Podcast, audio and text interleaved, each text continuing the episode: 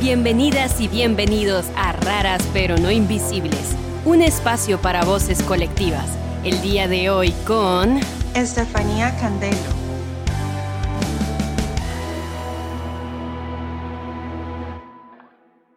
Buenas noches a todos y todas, bienvenidas a la emisión número 14 de Raras pero no Invisibles, un espacio para voces colectivas. Como siempre, Cabe recordarles que este programa es una iniciativa del CIACER como una posibilidad de comprender las enfermedades raras desde una perspectiva compleja, que incluye no solo aspectos biomédicos sobre ellas, sino variables de tipo social, económicas, jurídicas, políticas y culturales.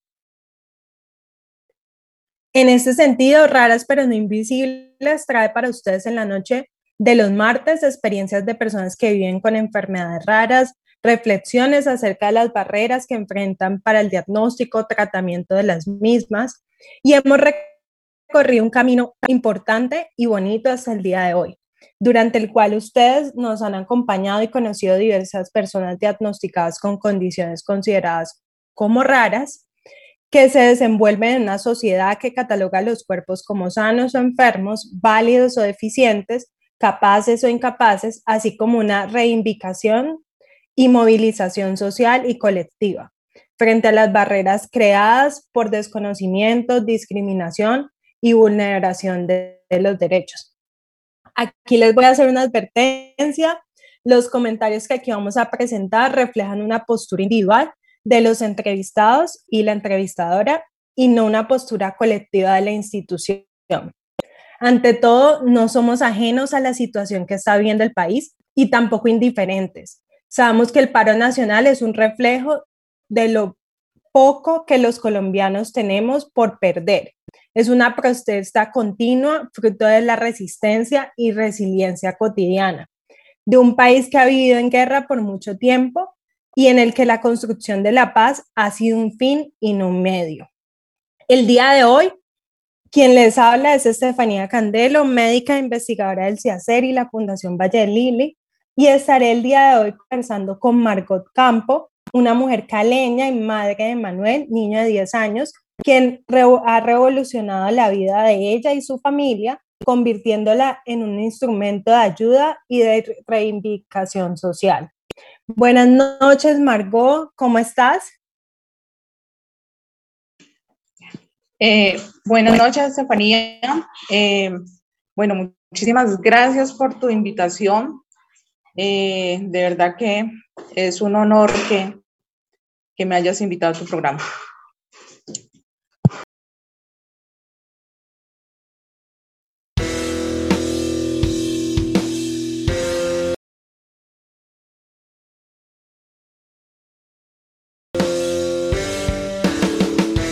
Bueno, hoy eh, voy a empezar con esta frase que dice, aquel pueblo sin piernas pero que camina, eso es Colombia.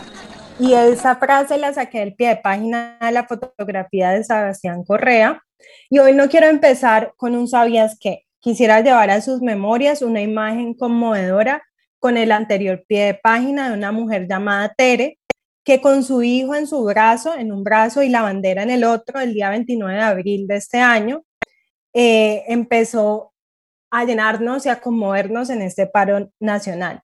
Y esa imagen simboliza también la lucha de Margot y una gran cantidad de madres y padres que comparten un tesoro en común, un hijo o una hija en situación de discapacidad. Inicialmente quiero agradecer su aceptación y participación en este espacio y en particular porque los casos en los que comparten historias personales implica que las personas abren y desnuden su alma en este espacio y, les cuenten todo acerca de sus vidas y de sus luchas. Bueno, Margot, entremos un poquito más en detalle. Sabemos que eh, usted es una mujer con una familia conformada por dos hijos. El último de ellos es Emanuel, un niño de 10 años, quien fue diagnosticado con un síndrome de lesión 9P23 una enfermedad considerada rara por su baja prevalencia y en la cual se destaca la presencia de un gran número de convulsiones y déficit cognitivo. En esta línea quisiera preguntarte, ¿quién es Margot antes y después del nacimiento de Manuel? Em, bueno, em, pues Margot em, es una mujer eh, de 41 años en este momento. Eh, antes de tener a Emanuel, el decir sería una persona normal, una vida normal. tuve mi hija, mi hija tenía dos años y medio cuando tuve a Manuel en ese tiempo pues mm, no carecía de, tantas cosas como carezco en ese momento. Em, como dice el dicho, nunca me imaginé eh, lo duro que, iba a ser eh, enfrentar eh, la vida de, de un hijo con discapacidad. Nunca me imaginé que iba a tener un niño como Emanuel. Em, hoy en día, pues digo, nunca tampoco me imaginé traer un ser indefenso a sufrir como ha sufrido Manuel en este momento. Em, pero bueno, hoy en día, pues yo tuve a Manuel a los 29 años, em, casi 30 años. Eh, hoy en día ya casi tengo 41 años. Hoy en día sigo siendo, bueno, una mamá eh, soñadora, trabajadora, eh, pero, pues desde hace 10 años eh, encontré pronto que sumarle a la vida. le sumé pensar diferente, actuar diferente. Em, y bueno, em, esperar lo que me ofrezca el destino. Eh, y ser una mamá cuidadora de 24/7 con Emanuel. Claro que sí, claro que le has sumado a la vida y nos lo vas a ir contando a través del episodio, porque tú tienes una experiencia que no solo ha transformado tu vida, sino la de muchos. Y ayer ah, conversando contigo, me contabas que hace 10 años cambió tu vida y que agradeces la bendición que te ha dado tu hijo, ya que a la, palabras tuyas textuales, tiene, eh, tu hijo tiene un pero en todas las partes de su cuerpo, pero por él lo has hecho todo hasta encadenarte frente a, las EPS para luchar por su derecho a la salud. ¿Quién es Emanuel? Cuéntanos un poquito más de Emanuel. Em, bueno, eh, como mamá, eh, pienso que Emanuel es un ser muy valiente. Em, es un milagro de Dios, eh, a pesar de que científicamente está desahuciado totalmente. Em, por sus múltiples enfermedades que tiene, por sus múltiples cosas que le pasan.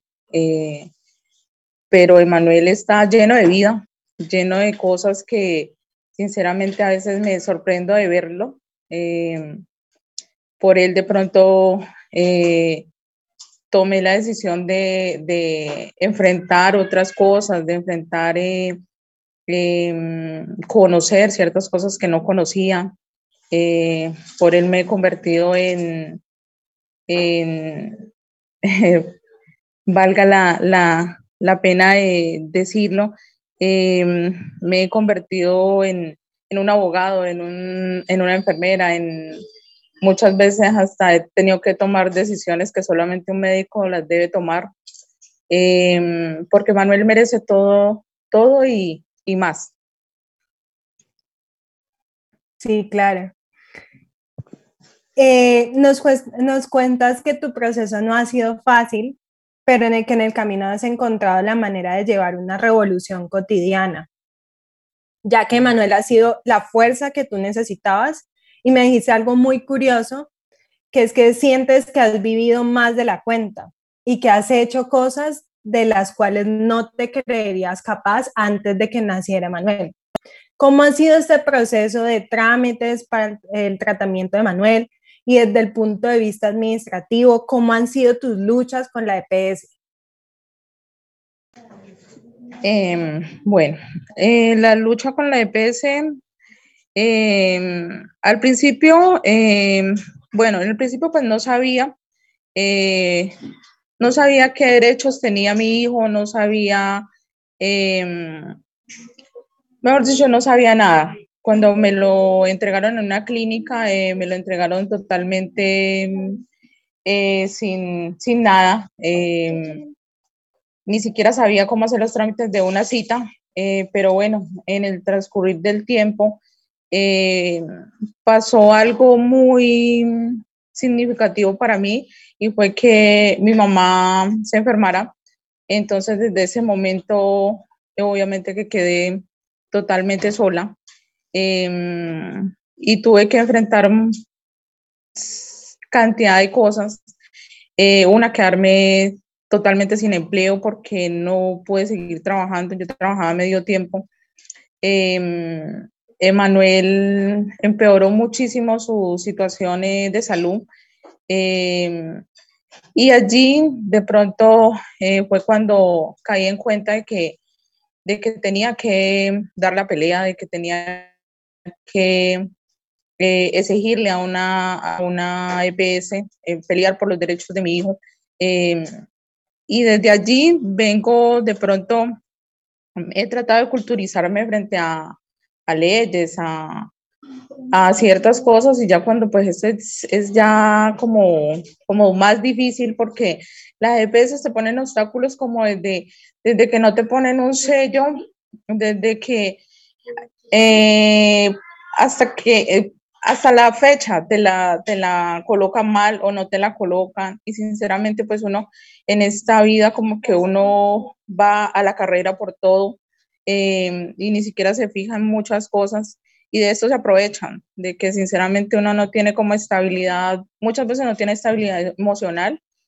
Y, y llegan a un punto que, que, es más, que cuando llegas a una fórmula te dicen, no, es que este médico no te tenía que mandar este medicamento y vuelves, tienes que volver a empezar. Pero bueno, con, con la ayuda de Dios y, y, con la ayuda de mucha gente que he conocido, eh, ya para mí esto, hacer los trámites ha sido o es en ese momento un, digamos, un privilegio. Hoy en día eh, ayuda a muchas personas a, como a saltar estos obstáculos, eh, porque pienso que son obstáculos que le colocan a uno. Eh, Emanuel, pues por su condición, debe ir a distintos em, médicos.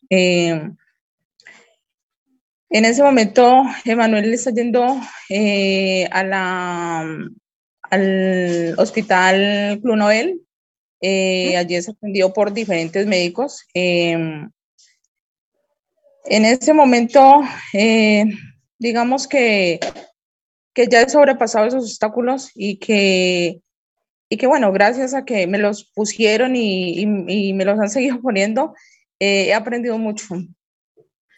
Y lo que me parece súper curioso y súper bonito es que ese aprendizaje no solo se quedó contigo y no solo te ayuda o te privilegios a ti y a Manuel, sino que ayer me contabas que ese aprendizaje se lo compartes a muchas madres y a muchos padres que apenas están empezando en este proceso. Cuéntame un poquito de eso, de esa labor que tú has venido desempeñando y que poco a poco se ha convertido como en un gran trabajo y pasión, mejor dicho. Pues sí, em, gracias a Dios eh, aprendí. Em, y bueno, este, este aprendizaje mm, se lo debo a, a Emanuel, se lo debo a, a, Dios y por eso lo comparto. Eh, es más, cuando voy a una cita médica y veo que alguien no, eh, no sabe que le hablan, eh, una mamá primeriza, me doy a la tarea de, de, ayudarle, de, de decirle, quieres pertenecer a, a, un grupo donde, donde estamos mamás como tú, mamás que, que en todo nos parecemos.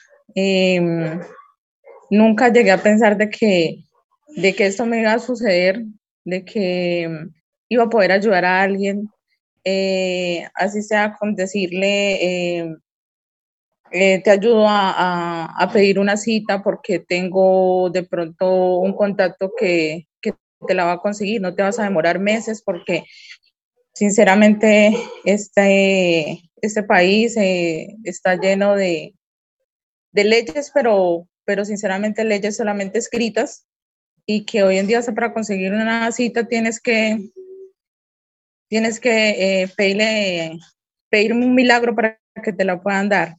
Entonces, eh, no me, en ese momento no, no tengo, no sé, no tengo ya como, como de pronto esa pena que sentía antes y decía, no, es que no le quiero hablar a cierta persona porque, porque de pronto no atiende, porque de pronto no, no quiere que yo le hable. Hoy en día como que ya tengo ese, de pronto ese, esa luz para decirle a esa persona, ¿quieres que te ayude? Eh, ¿Quieres que, quieres pertenecer a mi grupo? Eh, mejor dicho, son una comunidad. Sí. Eh, ¿Cuántas son? Eh, somos 90. 90.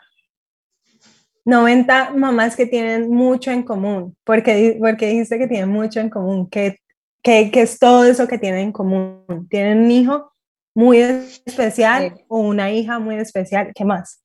Sí, eh, bueno, el, el principal, eh, el principal parecido, pues tenemos un hijo eh, con, con, características iguales y que, bueno, cuando Dios decide mandarle un hijo como el de nosotras a una mamá, nos convertimos en esa mamá especial, en esa mamá que no le importa si tiene dos cosas, no le importa prestarte o regalarte. En esa mamá que sinceramente dejó a un lado muchas veces su vida por, por dársela a su hijo. Em, entonces, pienso que por eso tenemos muchísimo en común. Sí, claro que sí. Bueno, ahora quiero que me cuentes un poquito, que ahorita como que lo, lo dejé ahí, pero quiero que me cuentes un poquito cuántas veces estás encadenado y por qué lo has hecho y dónde lo haces. ¿Qué, qué es eso de encadenarse? Bueno, hasta el momento me he encadenado dos veces. Eh, la primera fue hace tres años eh, porque hacía más o menos tres meses que no me daban insumos, que no me daban medicamentos, eh, que de pronto yo hacía todo lo posible por comprarlos. En ese momento eran demasiado caros, se conseguían, pero eran demasiado caros. Eh, de repente alguien me dijo, coloca una tutela, voy a colocar la tutela, pero no la podía colocar por el mismo caso, o sea, por los, por los mismos, por las mismas cosas que llevaba colocado una anterior. Em, no tenía como el, el, medio económico para colocar un desacato, porque un desacato requiere pasajes, eh, plata para copias, eh, hasta pagar a alguien para que te lo haga porque eh, hay que elaborarlo bien. Sí. entonces, bueno, mm, traté de ir a la DPS, o sea, fui a la DPS, hablé calmadamente, expliqué mi situación, pedí el favor. es más, yo siempre había pedido que, que trataran a mi hijo diferente, de por no porque fuera mi hijo, sino porque eh, Emanuel no tiene en ese momento parecido pues con ningún otro. Eh, la enfermedad de Emanuel es rara, huérfana, huérfana y única. Em, entonces, al no escuchar mi, llamado y mi súplica, decidí encadenarme. Eh, cuando salí, cargaba mi cadena y, me encadené. Gracias a Dios llegó otra mamá, me acompañó. Hoy en día contamos con el servicio de veeduría, que son unas personas que todo lo hacen también porque, porque les apasiona ayudar, porque em, les apasiona de pronto em, colaborar con todas estas causas. Eh, en ese momento que me encadené, me debían tres meses de insumos, tres meses de medicamentos, la silla de Manuel, hacía un año yo la venía pidiendo. Eh, y bueno, al encadenarme, en ese momento existía un gerente, eh, yo pertenezco a la EPS Cobo Salud. En ese momento había un gerente, eh, muy buena persona. Digo un gerente con corazón porque el doctor Montaño tenía corazón. Eh, y él cuando me vio ahí encadenada, él me dijo, no, usted no tiene por qué estar encadenada allí, cuénteme qué le pasa. Eh, es más, hasta me ofreció una agüita y, y me dijo, cuéntame, ¿qué tienes? cuando yo le empecé a contar, yo le dije, bueno, tengo mi hijo así, así, eh, mi hijo tiene esto, tiene aquello, hace tres meses no recibo pañales, no recibo medicamento de convulsiones, de, de muchas cosas que Manuel usaba en ese tiempo. Eh, él lo que dijo fue, no, es que a la señora le tienen que dar todo. Pero doctor, ¿que por qué? ¿Que por qué? Si es que eh, los pañales en este momento la, la, tutela no se los cubre porque carecen de, de un MIPRES, carecen de, bueno, ellos inventaron cuanta cosa. Y él dijo, no, es que ella misma lo está diciendo, su hijo tiene una enfermedad huérfana y nosotros tenemos que empezar a cambiar esa manera de pensar. Eh, y bueno, por él en ese momento conseguí una silla que hacía un año la estaba pidiendo. Em, mi compañera, eh, mi compañera y mi, y mi gran amiga eh, también consiguió lo que ella necesitaba para su hijo.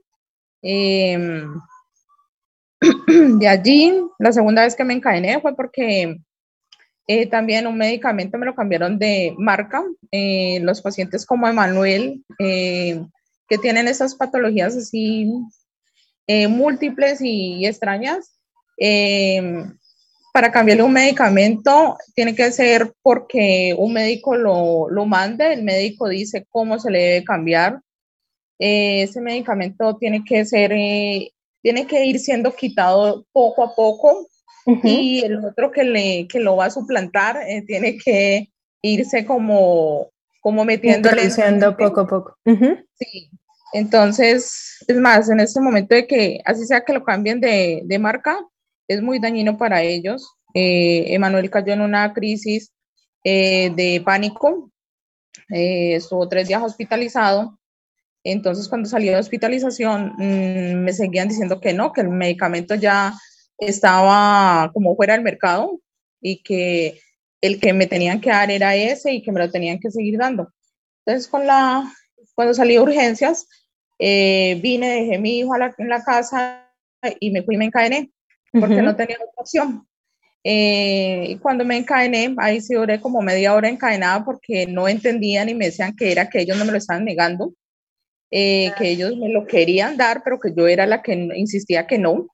Eh, pero bueno, eh, como duré tanto tiempo encadenada que me resistí y que dije que no me iba a quitar de allí, entonces tuvieron que buscar la solución y la solución fue em, hacer un formato que se llama formato FREAN. Este formato lo llena un médico eh, diciendo que el paciente le tiene que respetar la marca del medicamento, el paciente le tiene que respetar su medicamento. Eh, y bueno, ese día conseguí medicamento no solamente por un mes, sino que lo conseguí por tres meses porque el formato Forean siempre se demoraba en que ellos lo autorizaran. Sí. Y, y bueno, desde allí ya afortunadamente tengo ese, ese documento para sustentar las cosas Em, y pues me da pena decirlo, pero a pesar de que uno tiene que hacer las cosas a la fuerza, eh, por un hijo se vale todo. O sea que tú eres una mujer con revoluciones todos los días, cotidianas por Emanuel. Por último, cuéntame un poco qué te ha motivado, qué te ha inspirado para ser parte y marchar en el paro nacional, porque nos contaste que has estado marchando en el paro. Entonces quiero que nos cuentes un poquito de eso. Eh, pues la mayor motivación es que eh, uno como ser humano debe hacer la diferencia, eh, debe edificar, debe defender y más a unas vidas tan indefensas como son las de nuestros niños. Marcho porque debo sobrepasar los obstáculos, porque debo hacerle frente a, a, a una petición que se le debe hacer a un gobierno, porque eh, es el gobierno el que tiene que hacer valer nuestros derechos, es el gobierno el que tiene que ayudarnos. Em, marcho porque por mis amigas que tienen dos hijos en situación de discapacidad, eh, por mis amigas que en ese momento están enfermas, que tienen cáncer y fuera de eso tienen su hijo enfermo, em, muchas veces hasta postrado, em, porque carecen de alimento, carecen de parte económica ni siquiera tienen para un pasaje para ir por los insumos, para ir por medicamentos, para, para hacer cuantas vueltas nos ponen a, hacer, eh, porque tú no recibes un medicamento y recibes insumos en la misma parte, te ponen como cuatro partes para que vayas a, a recibir estas cosas. Em, y también pues porque em, deseo que mis, mis amigas eh, que están empezando eh, sé que tiene miedo como yo lo tuve eh, cuando empecé, cuando, cuando sinceramente no entendía por qué, por qué el destino me, me, me puso mi, mi pedacito de alma a sufrir. Qué bonito. O sea, marchas por los que no tienen voz y por los que no pueden salir a marchar. Sí. Y, marchas por tu pedacito de alma. Claro que sí.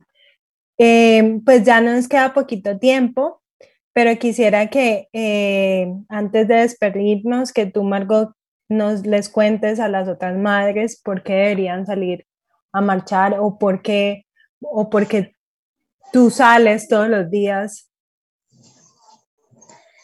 Eh, bueno, quisiera decirle a todas mis amigas, mis compañeras de, camino, que, tenemos que salir a marchar porque somos las únicas que tenemos que defender nuestros hijos, eh, porque ellos no se pueden defender, porque ellos no han vivido como nosotras que sí hemos vivido y que, eh, o como cantidad de, de, colombianos y cantidad de personas que sí han vivido y que muchas veces no entienden esta, este, paso que, ellos tienen por, por esta vida, em, les quiero decir que, no tengan miedo, que Dios nos está acompañando y que,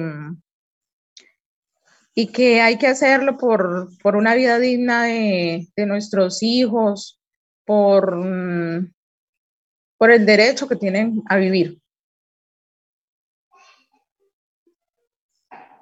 Claro que sí. Mm, muchísimas gracias, eh, por acompañarnos esta noche. La verdad, estamos muy contentas de haberte tenido. Mm, muchas gracias a nuestros radioescuchas por su sintonía. También agradecemos a las personas del equipo de producción, a Santiago Quintero y todos los demás que hacen posible el funcionamiento de Radio Samán. Los invitamos, como siempre, a sintonizar nuestra próxima emisión el próximo martes en este mismo horario. Recuerden seguirnos en Facebook como se hacer y que aún pueden, si no lo han hecho, visitar nuestra exposición de geometrías íntimas. Feliz noche y muchas gracias a todos por la compañía. Gracias a ustedes.